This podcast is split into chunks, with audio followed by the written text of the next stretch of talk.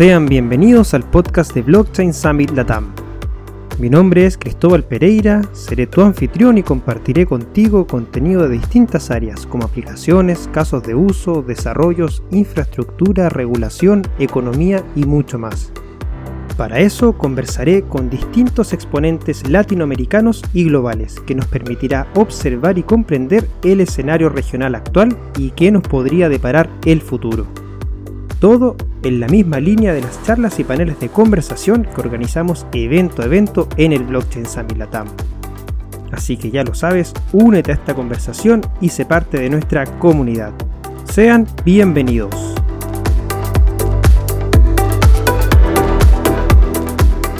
En este nuevo episodio del podcast conversamos con Mariano Conti, jefe de contratos inteligentes de la Fundación Maker, quienes están detrás de la stablecoin o moneda estable DAI. Cubrimos varios temas con Mariano, como los mecanismos de estabilización para una moneda estable, sus colaterales y las correlaciones entre ellos. Recordamos el 12 de marzo, indicando que hay un antes y un después para la comunidad, cómo trabaja la gobernanza, entre la comunidad, los fondos de inversión y la Fundación Maker tanto antes como después de ese día. Un anuncio no menor que nos compartió Mariano es que en el roadmap de la Fundación Maker se busca terminar con esta para finales del 2021, dejando DAI 100% descentralizada sobre la infraestructura de Ethereum. Analizamos casos de uso en DAI en Latinoamérica y Estados Unidos, así como también casos de uso fuera del ecosistema DeFi, donde nos compartió que las organizaciones autónomas descentralizadas o las denominadas DAOs, para él son un muy interesante caso de uso. Por último, analizamos el desarrollo de Ethereum 2.0, los puntos importantes y cuáles son los principales desafíos para Maker y DAI, dado este término de la fundación para finales del próximo año. Si te gustó este episodio, te invitamos a compartirlo en redes sociales usando el hashtag BSL Podcast y seguirnos como Blockchain Summit Latam en las diferentes plataformas sociales. Te invitamos a participar todos los miércoles de los seminarios que estamos llevando a cabo en el canal de YouTube del Blockchain Summit Latam. Puedes visitar nuestra página web blockchainsummit.la para más información. Acompáñanos en este nuevo episodio del podcast de Blockchain Summit Latam que por supuesto esperamos que sea de tu agrado. Mariano, muy bienvenido al podcast del Blockchain Summit Latam. Primero que todo quiero agradecerte tu tiempo, tu disponibilidad para eh, estar conmigo el día de hoy y por supuesto preguntarte cómo te encuentras y cómo ha sido vivir esta pandemia que estamos eh, en este minuto teniendo en Argentina. Cuéntanos un poco más y por supuesto bienvenidos al podcast de Blockchain Summit Latam. Gracias Cristóbal, muchas, muchas gracias por la invitación. Y bueno, en, eh, este caso la, pandemia, acá la cuarentena es muy estricta, entonces hace unos 70 días que, casi no salgo de la casa más que para ir a comprar comida. Y eso tampoco ha cambiado mucho porque yo trabajo desde la casa, entonces he sido, he sido muy productivo estos dos meses, eh, no solo con proyectos oficiales de Maker, sino con, con proyectos personales también. Excelente. Bueno, si supe ahí que Argentina tiene o va a tener la cuarentena más larga del mundo, creo ya son, van a cumplir dos meses en, en cuarentena, o un poquito más de dos meses ya llevan. Sí, así es, un poco más de dos meses y cada dos semanas la siguen aplazando un poco más, un poco más, entonces no hay, no hay fin eh, visible. Lo que también estoy haciendo es, bueno, mantenerme ejercitando y todo, entonces, qué sé yo, le tratamos de ver lo bueno. Sí, hay que verle el bueno y aprovechar el, tiempo. Y bueno, ahí tú nos comentaste, ¿cierto?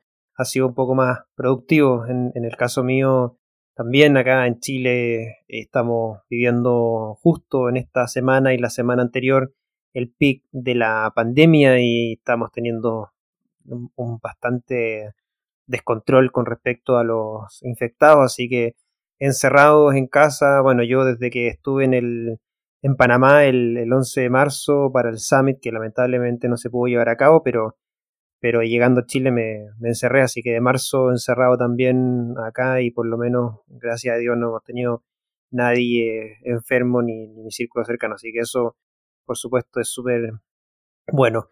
Entrando de lleno, Mariano, a mm, lo que me gustaría conversar contigo, em, antes les digo a todos los que nos están escuchando y les recomiendo, por supuesto, hay dos entrevistas, eh, bueno, una entrevista y una charla que les recomiendo vean de, Mariano. Una, la más que entrevista fue este manifiesto que, hiciste para, para, el podcast de Laura Chin.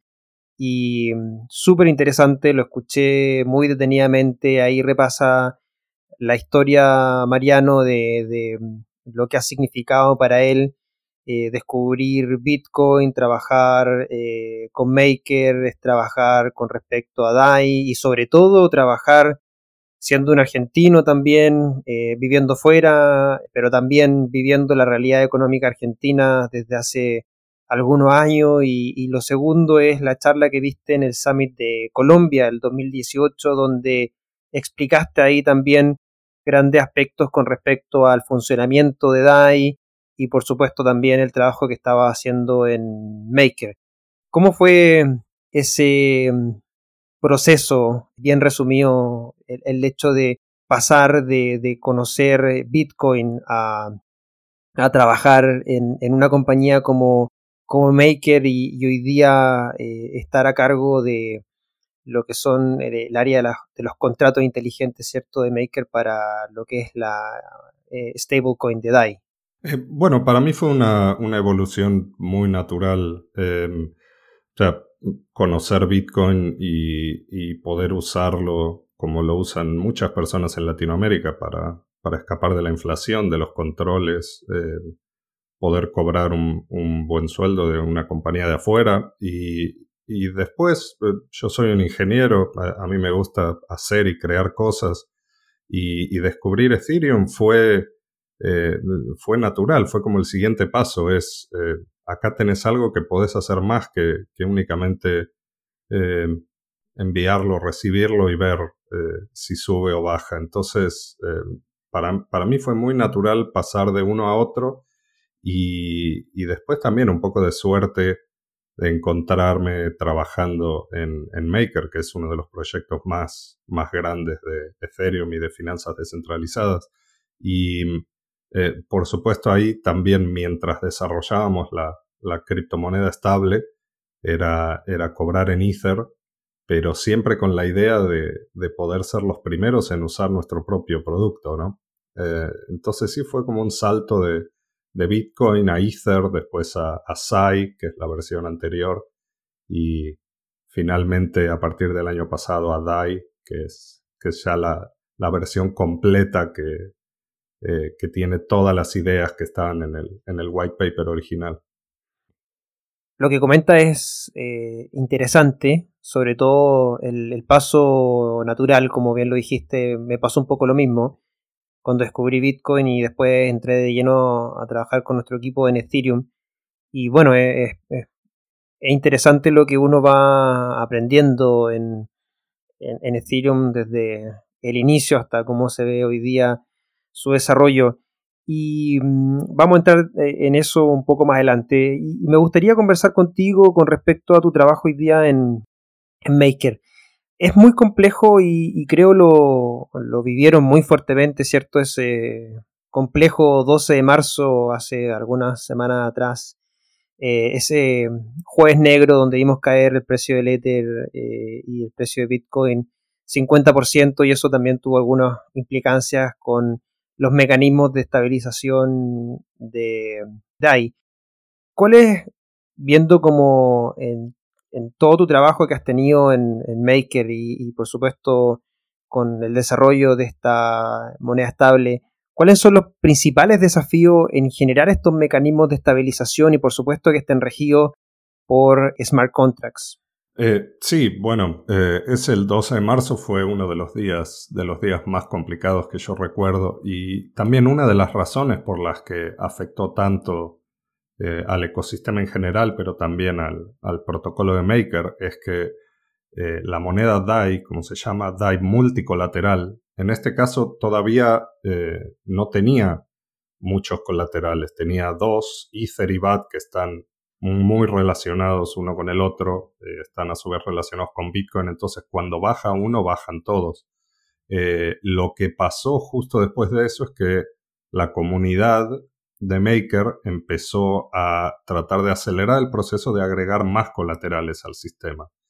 Eh, en una primera instancia se empezaron a agregar stablecoins, otras monedas estables eh, como USDC. Eh, después se agregó finalmente una versión de Bitcoin en Ethereum, que es RAP BTC.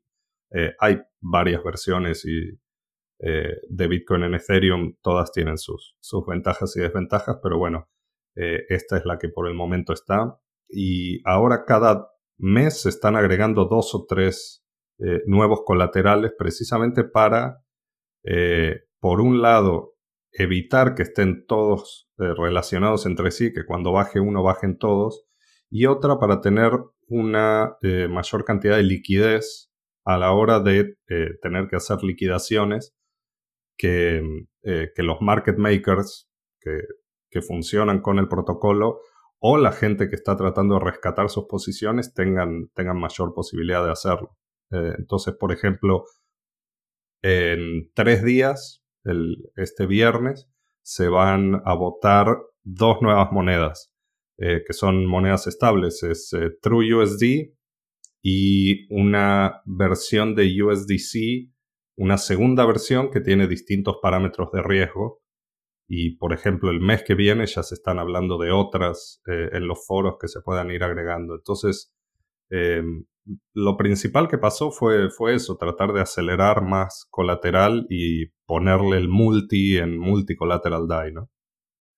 Claro, entonces en, ese sentido lo, lo que dieron cuenta eh, después de ese 12 de marzo es que mm, los colaterales tienen que tener un cierto nivel también de correlación. La correlación, cierto, es que si es que yo veo que un activo sube, cuán correlacionado se encuentra otro activo. En el caso, como tú lo mencionaste, de eh, Ether con BAT, que eran los dos colaterales que tenían disponibles en ese minuto, tenían una muy fuerte correlación, es decir, si baja uno, bajaba el otro de manera automática. En, ese sentido, es lo que están tratando de hacer, cosa de que estas posibles variaciones o volatilidades fuertes en el mercado no afecte tanto los colaterales que tiene DAI? Eh, es, es, una de, las cosas que se están viendo también. Eh, eh, la comunidad está proponiendo algunos cambios al, protocolo para hacer más fácil que haya mayor participación, por ejemplo, cuando hay liquidaciones. también vimos de, parte misma de la comunidad muchas páginas nuevas donde le permiten a la gente usando únicamente una cuenta de Metamask participar de estas liquidaciones. Previo a, previo a esto era un poco más complicado, había que eh, bajar software especial, correr un nodo, em, correr un sistema que le llamamos Keepers, que, son software específico para participar en estas liquidaciones y la verdad no había mucha gente que lo, que lo estaba corriendo. Entonces, mucho de lo que estamos tratando de hacer además, no solo la fundación, sino te digo, la comunidad es como democratizar el acceso a, todas esas partes del protocolo que son un poco más complicadas de usar, pero eh, tratar de hacerlas más accesibles. Y con eso, eh, también todo eso ayuda a, eh, últimamente a mantener el PEG más estable. Es, todo lo que se hace es, a final de cuentas, para, garantizar la estabilidad del DAI. Perfecto. Ese, me imagino, tiene que ser uno de los grandes desafíos del trabajo que, realizan, al fin y al cabo, buscar la manera de estabilizar el precio del DAI, ¿cierto? Para, para mantenerse uno a uno con el, con el dólar. Y mencionaste, ¿cierto?, lo que hace la comunidad y, y, lo que hacen también como Fundación Maker. ¿Cómo es el trabajo? ¿Cómo al fin y al cabo la, la, comunidad logra trabajar en conjunto con la Fundación Maker para que esta suerte o, nueva estructura de gobernanza, ¿cierto?, pueda rendir su fruto. Es decir, por un lado está la Fundación Maker, ¿cierto?, donde, que son los encargados de, llevar adelante la parte técnica de, la, de, DAI, pero por otro lado también están la comunidad, que al fin y al cabo entiendo, ¿cierto? Cuando tú te refieres a la comunidad, es todos aquellos que tienen un trozo del, token de Maker, ¿cierto? Para participar de, la, de las votaciones o, con comunidad tú te refieres a cualquiera que pueda participar. ¿Cómo ahí trabaja la temática de la gobernanza para, para mantener todo lo que tú me estás diciendo y, por supuesto ir aprobando eh, nuevos colaterales, ir aprobando nuevas modificaciones. Eh, eso me, intriga mucho conocer un poco más el trabajo de, de, la fundación, la comunidad y, la manera en que la gobernanza, ¿cierto?, en estos proyectos de, descentralizados, ¿cierto?, que buscan esta descentralización, cómo, cómo se trabaja. Eh, bueno, cuando digo comunidad me refiero a la comunidad en general, no necesariamente a alguien que tenga el, el, token MKR, porque el protocolo es abierto, entonces cualquier persona únicamente con un poco de conocimiento de, los contratos y de interfaz gráfica puede hacer alguna herramienta encima del protocolo y esto no, no se necesita absolutamente nada. Em, y eso lo hemos estado viendo mucho.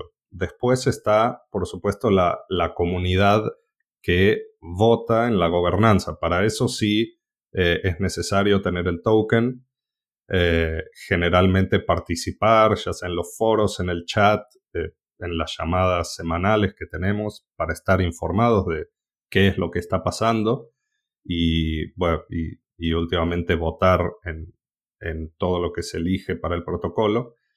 Y por otro lado también está la fundación. Y la fundación lo más interesante es que en estos últimos meses ya se hizo público todo el, el roadmap a futuro que tiene como proyecto, como último eh, item de negocio, destruir o terminar con la fundación. O sea, eh, la fundación existe para ayudar al protocolo a que pueda caminar solo y después dar un paso atrás. Y eso es todo lo que estamos trabajando este año y el siguiente, porque la idea es, terminar con la fundación a finales de 2021. Y como se hace es a través de un proceso que le llamamos MIPS, que es eh, Maker Improvement Proposals, propuestas para mejorar Maker, como lo mismo existen las VIPs en, Bitcoin y las EIPs en Ethereum. Em, y son una serie de, pasos que se votaron por la comunidad, también con, el MKR, que definen cómo va a ser todo el proceso a futuro.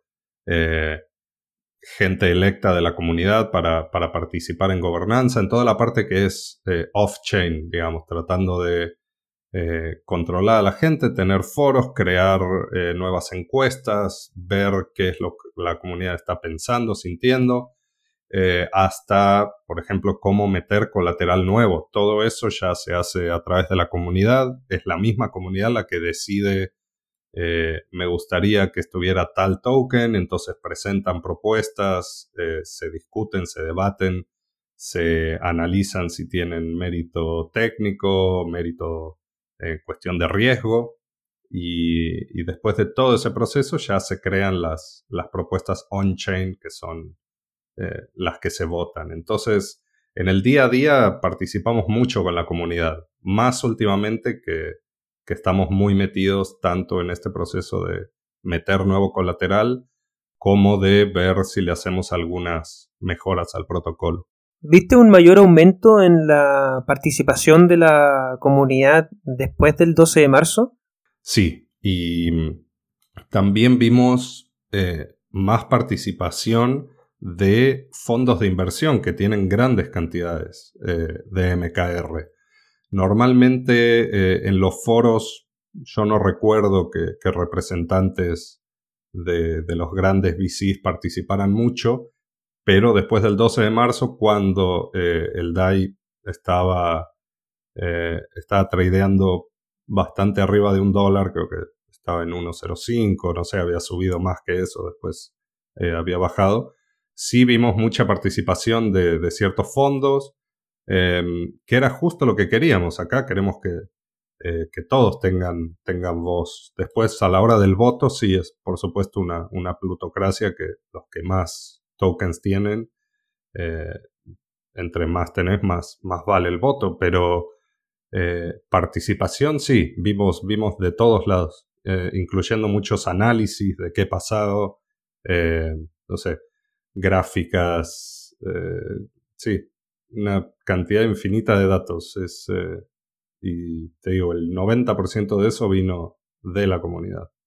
¿Hay un, ¿Hay un antes y después del 12 de marzo o, o, tú crees que no en Maker? Yo creo que sí, y, pero creo que para todos. Em, se, habló, se habló mucho específicamente de Maker en el sistema de, de finanzas descentralizadas porque es el, el, proyecto más grande, ¿no? O sea, Maker es más o menos el 50% de, de, todo DeFi, pero, pero este fue un evento que afectó a, muchos proyectos eh, descentralizados y por supuesto eh, en el mundo fiat. O sea, fue, fue una locura ese día. Son, son de esos días que, que ves las gráficas y no, no lo podés creer. Pasan, no sé, una o dos veces cada generación. Así que yo creo que sí, para, para todos en general y para Maker puede ser un, un antes y un después. Yo te he visto varias veces, varias ocasiones, bueno, al menos dos, eh, contando un poco lo que fue ese día, eh, contando un poco lo que fue eh, haber visto, no sé si le, no sé si internamente le llaman hacker o, la persona que al fin y al cabo se hizo de, de los 4 o 5 millones de dólares en DAI atacando ahí una, una vulnerabilidad, así que también se le puede llamar, no sé si sea vulnerabilidad, pero lo, lo, has, dado a conocer ya en, en dos meetups o en dos webinars que, que, te he visto. Ayer eh, está grabado en alguno de en algún canal de YouTube donde que podamos recomendar a la gente que lo pueda ver. Eh, sí, sí, sí. Creo que fue el mes pasado. Justo hice en, en la reunión mensual de Ethereum Buenos Aires.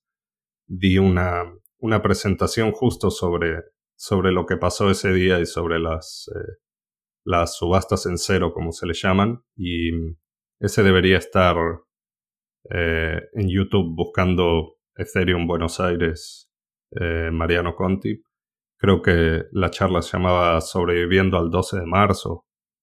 Lo vamos a buscar y lo vamos a también ahí a compartir entonces con nuestros oyentes. El, ¿cómo, le llaman a, la persona que, que logró. Eh, ¿Le llaman vulnerabilidad? ¿Le llaman. Eh, a la persona llaman hacker? ¿Cuáles fueron los términos que utilizaron para, esa persona y lo que, y lo, que él hizo? Eh, bueno, hay. Depende de a quién se le pregunte. Y acá no me puedo meter en mucho detalle en ciertas cosas pero um, de lo que está público fueron creo que dos eh, keepers. Eh, keepers le llamamos a, cualquier actor, generalmente son, es software que, eh, que corre automático, que um, aprovecharon que la red estaba tan saturada que simplemente la gente y otros keepers no lograban, no lograban meter sus transacciones. Em, entonces, no sé, no sé cómo, eh, cómo calificarlo. Oportunista lo vamos a llamar entonces. Oye, Mariano, eh, pasando a otro tema, es súper interesante, bueno, lo que tú me comentas y, la verdad yo no, sabía de eso, de, que el, roadmap para, para Maker es, salir o, dejar la fundación, ¿cierto?, a finales del 2021. supone eso un desafío, creo yo, tremendamente interesante. Y, bueno, una de las principales preguntas que, siempre me he hecho y, le he hecho a las personas que están dentro del ecosistema, principalmente de Ethereum. ¿Existen, crees tú, en tu experiencia, no solamente en Maker, sino que también eh, a nivel de, todos los proyectos que has visto en Ethereum, ¿existen realmente los proyectos descentralizados? Cuando uno habla de una, de una, de una DApp, ¿cierto? Una Decentralized Application, aplicación descentralizada uno lo que entendería, ¿cierto? Es una aplicación que corre sobre una red Ethereum, una red, ¿cierto? blockchain descentralizada, pública, abierta. Pero cuando suceden problemas como hackeos, como vulnerabilidad, explotación de vulnerabilidad en los smart contracts, hemos visto que muchos de esos supuestos aplicaciones descentralizadas son bajadas o dejan de correr, entonces en estricto rigor como que siempre por ahí escondido hay un botón de, on-off. ¿Tú crees que realmente exista una, descentralización en términos de aplicaciones? Bueno, la, descentralización para mí es un espectro, pero sí hay, hay un par de proyectos, por ejemplo Uniswap, que no tiene ningún tipo de, llave maestra y simplemente son los contratos y van a funcionar para siempre. Es más, eh, ahora que sacaron la versión 2 de Uniswap, la versión 1 puede seguir corriendo mientras Ethereum siga corriendo. Em, no sé, por ejemplo, Balancer, igual creo que la primera versión tal vez va a tener, esto también es algo común, eh, cuando son proyectos nuevos muchas veces salen con una, con una llave de administrador que tal vez permite, como vos decís, apretar el botón rojo. Eh, y después hay otras que tienden a ser más complicadas. Ya cuando hablamos de algo tan grande como Maker, aunque no hay proyectos más chicos que también lo hacen, eh, ya sea que lo hagan con, eh, con, gobernanza o con alguna otra cosa cuando necesitan oráculos. o sea, es, es como el santo grial hacer algo así 100%, pero en serio 100% descentralizado, para mí, eh, por ahora con las herramientas que tenemos, es muy complicado para ciertos protocolos. Em, entonces, lo más importante es informarle a la gente qué es lo que está pasando, si es que hay eh, llaves administrativas, cuáles son y para qué se usan.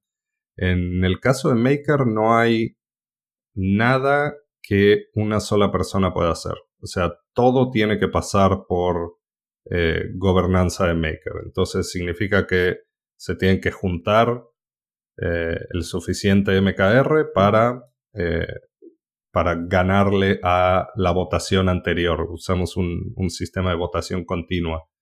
Entonces, sí, mucho más que eso, eventualmente podrán salir algunas otras cosas, pero eh, por ahora, entre eso y agregando un, delay de gobernanza, eh, un, cierto tiempo antes de que las cosas se puedan eh, realmente cambiar en el protocolo, es, yo creo que es como lo, normal que estamos viendo. Perfecto. Muchas gracias por eso. Y con respecto a lo que, ya entrando en materia de DAI, y, por supuesto lo que, lo que buscan y lo que se ha logrado, DAI efectivamente es eh, el principal proyecto dentro del ecosistema DeFi en Ethereum, ¿cierto? Con un poco más de 55 hasta 60% por ahí de en la cantidad de, de dinero colateralizado o, stake. Nunca sabía cómo traducir las palabras en, en, español, pero, pero dinero ahí movilizado, ¿cierto? cuesta cuesta buscarle la palabra de stake en, español, como que no, nunca la he encontrado. Pero inmovilizado trato como de dejarlo más simple. Y, más o menos en términos de dinero, ¿cierto? Eh, hoy día creo que andan por ahí por los 400, 450 millones de dólares aproximadamente. Y DAI, bueno, hemos visto, yo soy usuario de DAI y he visto mucha gente que es usuaria de, DAI también. Y he visto también eh, bastante interés en distintos proyectos, incluso algunos fuera del ecosistema blockchain, ¿cierto? La, la, fintech hoy día están también tratando de, incorporar eh, estos mecanismos o, dinero digital eh, corriendo sobre redes blockchain. ¿Cómo ves tú los casos de uso que, se están llevando a cabo con DAI en Argentina y también en la región? Sí, en Argentina el, uso está, está, explotando, lo vemos eh, todos los días en, las redes, en los grupos de Telegram, en, la cantidad de exchanges que hay ahora que, eh, que facilitan la compra y venta de DAI. También porque Argentina históricamente siempre fue un país que eh, la clase media, y bueno, para arriba, trató de resguardar sus ahorros en dólares. Entonces siempre, siempre fuimos un pueblo que, quiso respaldarse con dólares y el gobierno siempre o casi siempre trató de frenar eh, eh, de frenar eso. Entonces DAI es, es una avenida más para, para, poder hacerse de dólares. Y, y sí, como vos decís, es pero es como, es como todo, es una tecnología que empieza y solamente la gente que está dentro en esa burbuja la conoce. Eh, después de a poco empieza a salir de esa burbuja. No digo que estemos todavía en esa etapa, pero apenas eh, estamos viendo que, que ya se le hace un marketing no solo para gente de tecnología, sino eh, en las billeteras electrónicas que, te abstraen de todo el asunto de que estás usando una blockchain o de que tenés una frase o una llave privada. Y para mí esto nada más va, a seguir continuando. O sea, eh, yo no veo que sea algo que, puedan detener.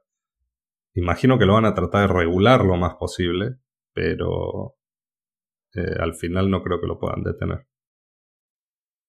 Hemos visto ya que en Argentina al menos eh, la unidad de inteligencia financiera, creo que se llama, está tratando de, no sé si llamar controlar, pero al menos solicitar información a todas sus entidades eh, reguladas que, informen de todos los mecanismos que compra y venta de criptomonedas. Y bueno, eh, efectivamente creo que están, estarán interesados ahí de, de, no sé si tratar de regular o al menos no sé si tú ves algo como que sea regular o tal vez buscar la manera de cobrar impuestos por compra y venta. Entiendo que en Argentina no, existe tributación con la compra y venta de criptomonedas, ¿o sí?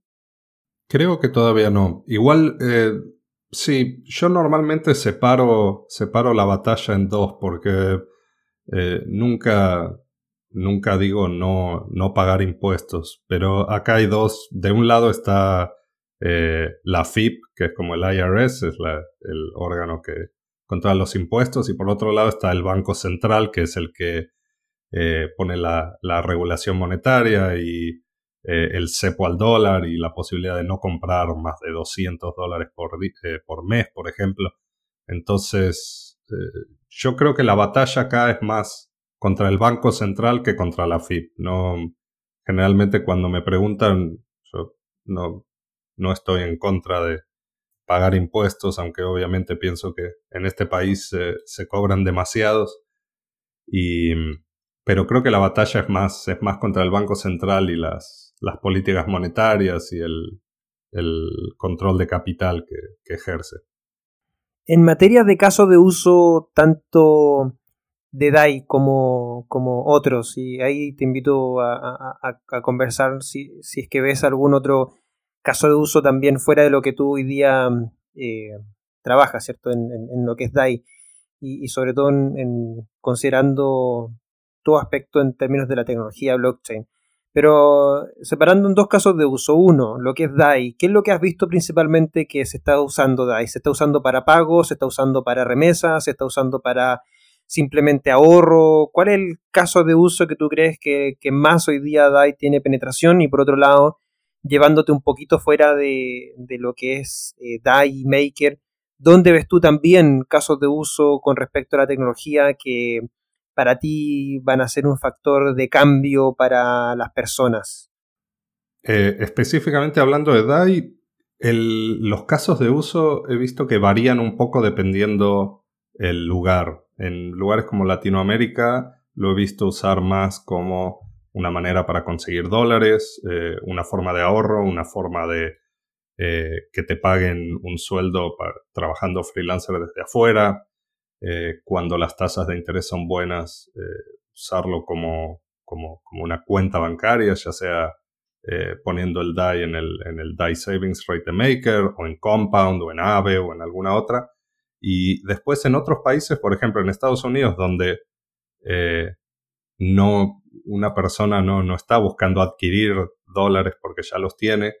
Eh, ahí tal vez el caso de uso es más para apalancamiento, para hacer trading. Eh, no digo que no lo haya en, Latinoamérica, pero em, ahí cambia un poco. Y después saliendo, saliendo de, las finanzas descentralizadas, una de las cosas que más me interesa del uso de blockchain son las, DAOs, las organizaciones autónomas descentralizadas y el poder que tienen eh, para juntar gente y tomar decisiones y, crear nuevas entidades reguladas por contratos inteligentes. Eso eh, me parece que lo vamos a ver más y más.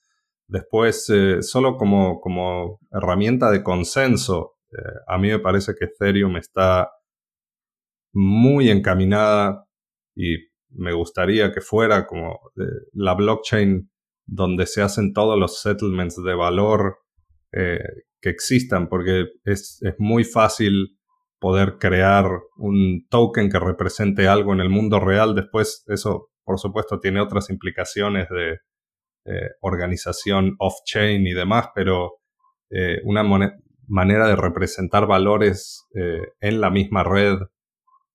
yo creo que, ¿cuánto llevamos? Cinco años de Ethereum, recién, recién estamos empezando, estamos rascando la superficie. Y yo creo que también, no solo Ethereum, sino que el ecosistema en sí, eh, con tan poco tiempo, creo que ha hecho bastante y hartos proyectos son los que se han trabajado en, sobre esta infraestructura, llámese Ethereum, Bitcoin y, las otras redes, ¿cierto? Y sí, eh, yo, uh, perdón, eh, yo normalmente solo hablo de, Ethereum porque es la, es la que conozco y en la que trabajo todos los días.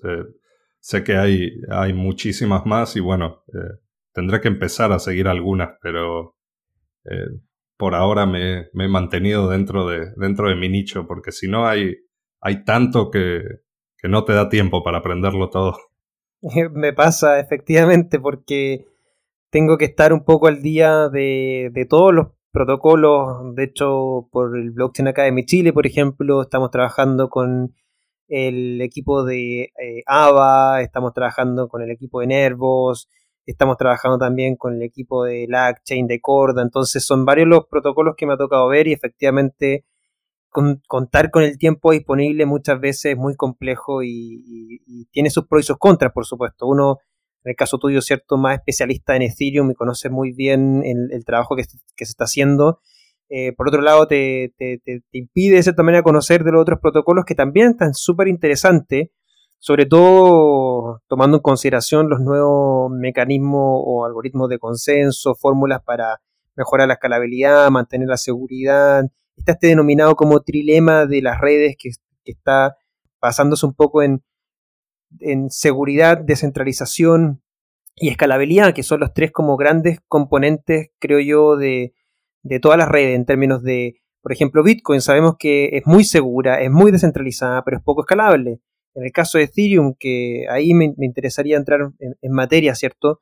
Conocemos eh, Ethereum que tiene el mismo problema el día de hoy, tiene, eh, es segura también, eh, es descentralizada, pero es poco escalable. Y, Vitalik, desde su inicio de Ethereum, conocía de, esta, de estas grandes limitancias y sabía que era necesario escalar hacia algoritmos de consenso, y no solo algoritmos de consenso, sino que también upgrades de la misma red y el protocolo que permitieran generar esta escalabilidad y, hace rato, ya hace aproximadamente, apenas salieron al, año, al año y medio después, empezaron a trabajar ya, ¿cierto?, sobre todas las mejoras que conocemos hasta el día de hoy para lograr hacer el upgrade a Ethereum 2.0.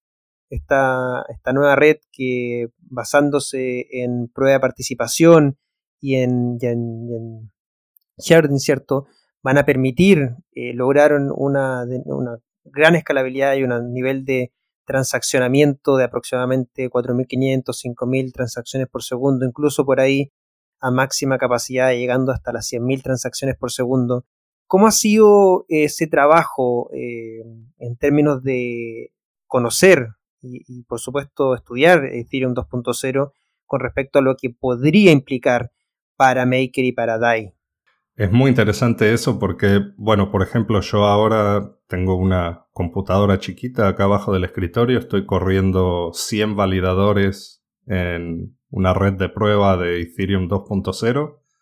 Em, la, la, red de Topaz que hizo Prismatic Labs. Entonces estoy, estoy muy metido en eso porque estamos bastante cerca de la, la fase 0 de Ethereum 2, la cual todavía falta fase 1 y fase 2 para, para que terminen siendo, siendo útiles, eh, para que la blockchain termine siendo útil como, como Ethereum 1, ¿no? Para que tenga contratos inteligentes y todo, pero desde ya estamos viendo también por una cosa, porque cuando estamos esperando que salga Ethereum 2, es más o menos cuando la fundación Maker va a dejar de existir. Entonces hay que, hay que dejar muy claro el roadmap eh, de qué va a pasar, porque eventualmente si sí Ethereum 2 se vuelve eh, la red de Ethereum y la gente migra de 1 a 2, va a haber que migrar todo, incluyendo muchos protocolos como Maker y la moneda DAI, que entre más proyectos la usen, eh, más complicado va a ser, ¿no? Hacer una, una eventual migración. Pero yo espero plenamente de que, esto vaya a pasar y, y bueno, eh, con cuestión de escalabilidad, ya ahora en, Ethereum 1 estamos viendo cosas, eh, puedes ver Loopring, por ejemplo, que, que usa cierta tecnología que se puede usar hoy para juntar miles de transacciones eh, en una sola. Eh, tenés eh, cosas que le llaman L2, Optimistic Rollups y Zero Knowledge. Siento que eso va a tener más ahora que vemos que la red está congestionada y, que cuesta tanto meter una transacción en, la blockchain, que eso al final del día yo creo que nos va a ayudar a, mejorar estas otras tecnologías y poder darle unos años más de, vida útil a, Ethereum 1 antes de que, de que salga la 2. ¿Tú crees que mm, el lanzamiento de Ethereum 2.0 va a implicar también un aumento en el nivel de uso de la red y de cierta manera que logre competir también de igual a igual con, otras redes que hoy día están teniendo un mejor performance que Ethereum? Yo creo que sí. Y también te digo, no, no conozco tanto de otras, de otras redes, pero por lo que veo también el, nivel de utilización, eh, casi todos los proyectos interesantes para mí al menos están, eh, están corriendo sobre Ethereum. Entonces, eh, una de las razones por las que por la que está tan saturada la red ahora es porque precisamente se le da mucho uso. Y, bueno, eso va a hacer que, la gente que desarrollamos los protocolos y las dApps tengamos que, adaptarnos y buscar, eh, buscar soluciones nivel 2 para, eh, poder hacer un poquito más rápidos nuestros, nuestros protocolos y después tener al final la, conciliación de vuelta en la, en la chain principal, cosas así. Eh, yo creo que vamos a ver más de eso en el, en el futuro cercano. De todas maneras, creo que en ese sentido lo que se está trabajando en Ethereum 2.0 va a significar una mejora sustancial en la red. Eh, yo de cierta manera, desde que los empecé a seguir, leí de algunos proyectos que, como el de Aragon, eh, que partieron siendo muy fuertes, proyectos muy significativos en la red de Ethereum, pero después de cierta manera como criticando eh, la infraestructura y buscando también la manera como de separarse, yéndose a su propio eh, a su propia red, construyéndose principalmente por lo que acaba, por lo último que acabas de mencionar, ¿cierto? Un poco la saturación de la red, lo complejo que resulta ser el, transaccionar eh, cuando la red está muy saturada y sobre todo porque mm, aún no, no, existe, no sé si existe o, ya estará más claro un poco ese onboarding hacia Ethereum 2.0, porque por ahí he escuchado, leído también de, personas eh, que, que, hablan un poco de que todavía no está claro cómo se va a seguir el desarrollo en Ethereum 2.0, cómo va a ser el proceso de onboarding, como que todavía hay, hay, hay cosas que son de cierta manera súper importante para todos los que están trabajando sobre la red de Ethereum.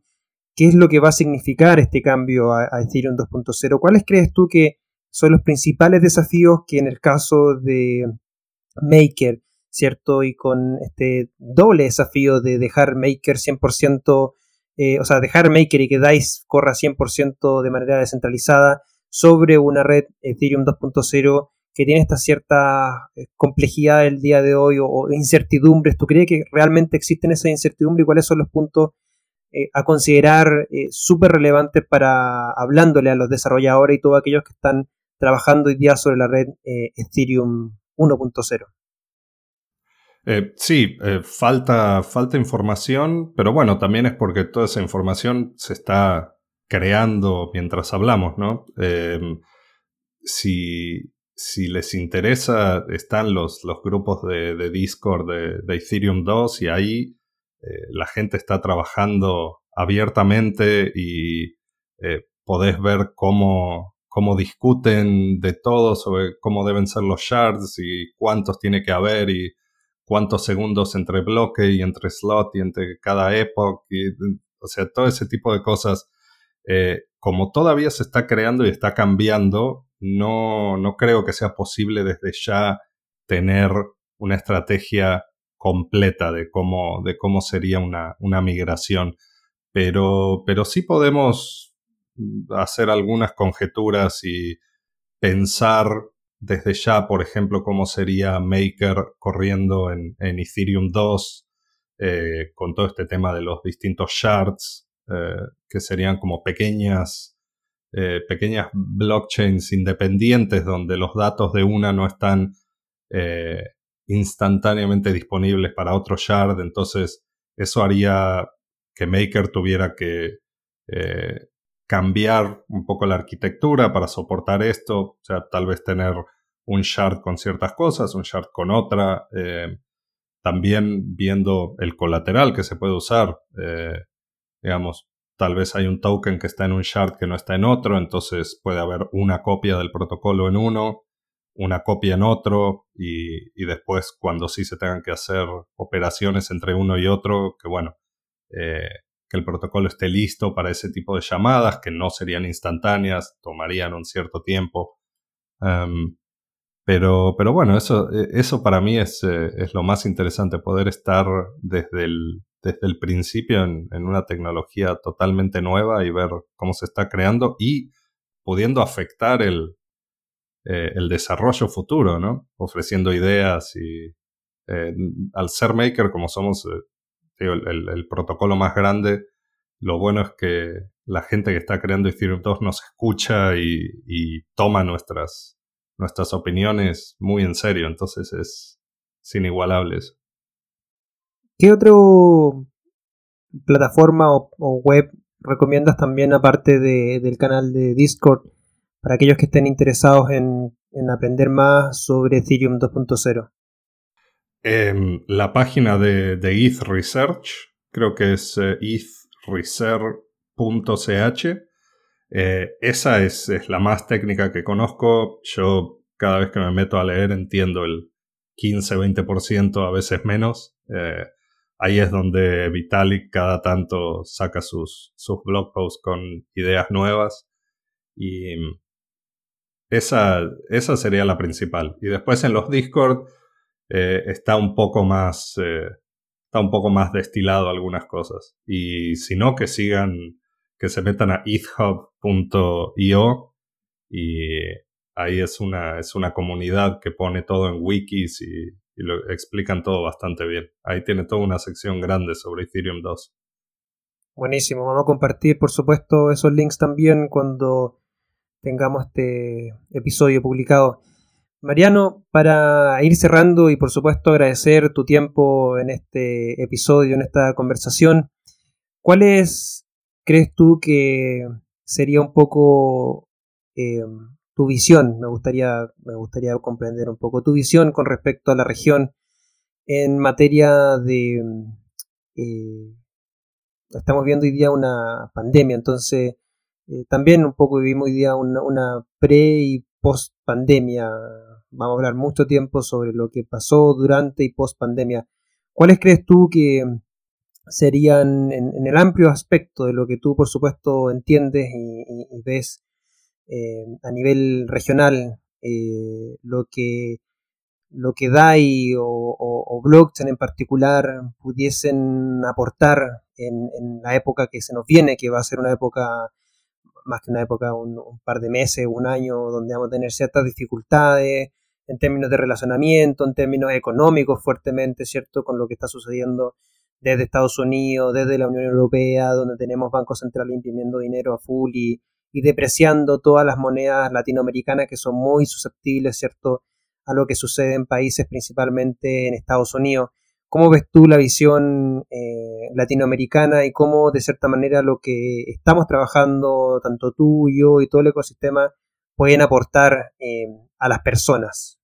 Yo creo que las criptomonedas van a seguir democratizando el acceso a todo. Y, esta pandemia yo siento que va a cambiar mucho nuestra manera de vivir, no solo a corto, sino a mediano y largo plazo. Eh, ya vimos, por ejemplo, muchas empresas que enviaron eh, a sus trabajadores a trabajar desde la casa, empresas de tecnología principalmente, y que ya dijeron como Twitter, bueno, cuando, cuando se termine esta pandemia van a poder seguir trabajando desde su casa para siempre, si así lo desean.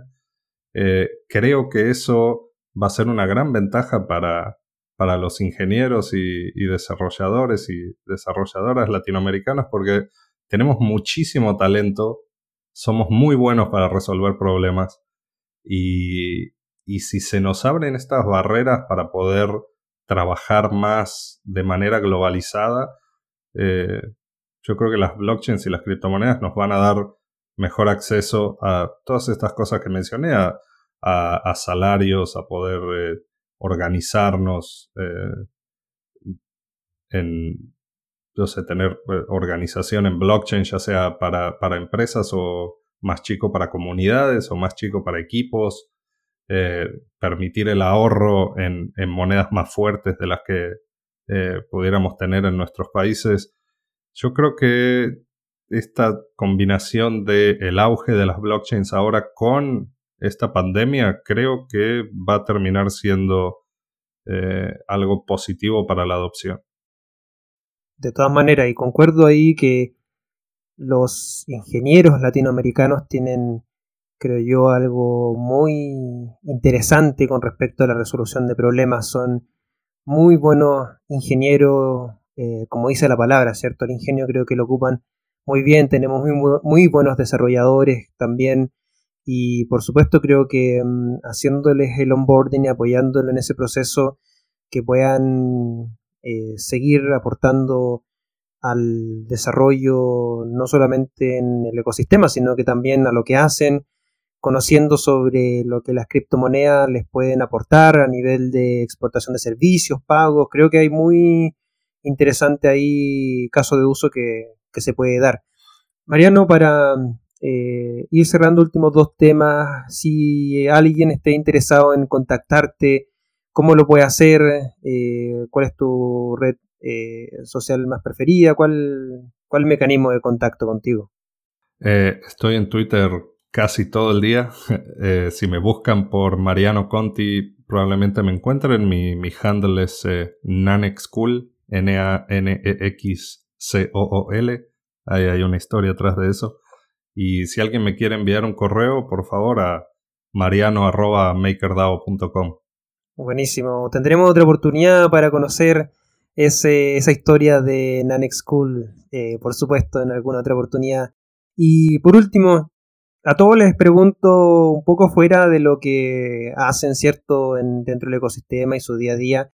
Em, ¿Qué te gusta hacer, eh, leer, hacer deporte? ¿Cuáles son tus hobbies? Para, para conocerte un poco más, hemos tenido recomendaciones de viajes, de libros, de ejercicio, meditación, de todo. Eh, a mí me encanta correr. Eh, cuando entré a Maker y empecé a trabajar cada vez más, subí de peso y, y dejé de hacerlo. Entonces ahora, durante esta cuarentena, tengo la suerte que tengo una caminadora acá en el departamento. Entonces he estado haciendo mucho ejercicio. Ya bajé 10 kilos y en el momento en que, en que se abra la cuarentena voy a salir a correr. Eh, hice tres medias maratones y la última vez que estaba entrenando para, para una maratón completa me, me, terminé rompiendo un dedo, entonces no, no la pude terminar. Y sí, correr es lo que me encanta cuando, cuando tenía algún problema programando que, algo no me salía, decía, bueno, salgo, corro media, una hora y vuelvo y juro que te saltan las epifanías mientras lo estás haciendo. Sí, yo también concuerdo con eso. De hecho, en la semana pasada, en el último episodio, también conversando con Alex Pruchat, hablamos, también practica mucho ejercicio y le comentaba de que mm, para mí específicamente, eh, cuando salgo a correr, como que se me ilumina eh, el cerebro y, y, vuelvo con muchas ideas, muchas, muchas ideas que, que, se me quedan ahí en el, en el trote. Me gustaría ahí andar con un papel y un, y un lápiz para anotar las ideas que se me ocurren, que muchas veces después terminando el trote se dan, pero por lo menos a mí también comparto ahí que, que el trote hace muy bien como para espejar el cerebro. Sí, no, es, es, es lo mejor que hay. Ya sí. estoy, tengo acá una vista del cielo y son días hermosos y no, no puedo salir, así que no puedo esperar el día que, que pueda salir a un parque otra vez.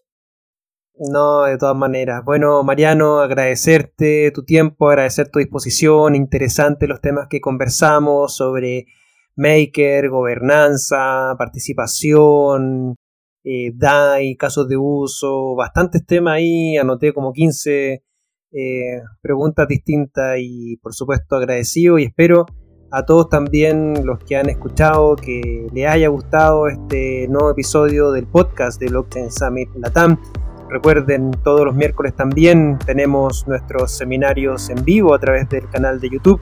Este miércoles que pasó estuvimos hablando sobre regulación y este próximo miércoles estaremos hablando sobre identidad digital, uno de los casos de uso también muy importantes y relevantes con respecto a la tecnología blockchain. Si están interesados, pueden por supuesto buscar nuestro canal de YouTube como Blockchain Summit Latam, seguirnos en nuestras redes sociales, también en Twitter como Block Summit LA y también en Facebook, Instagram y LinkedIn pueden encontrarnos como Blockchain Summit Latam.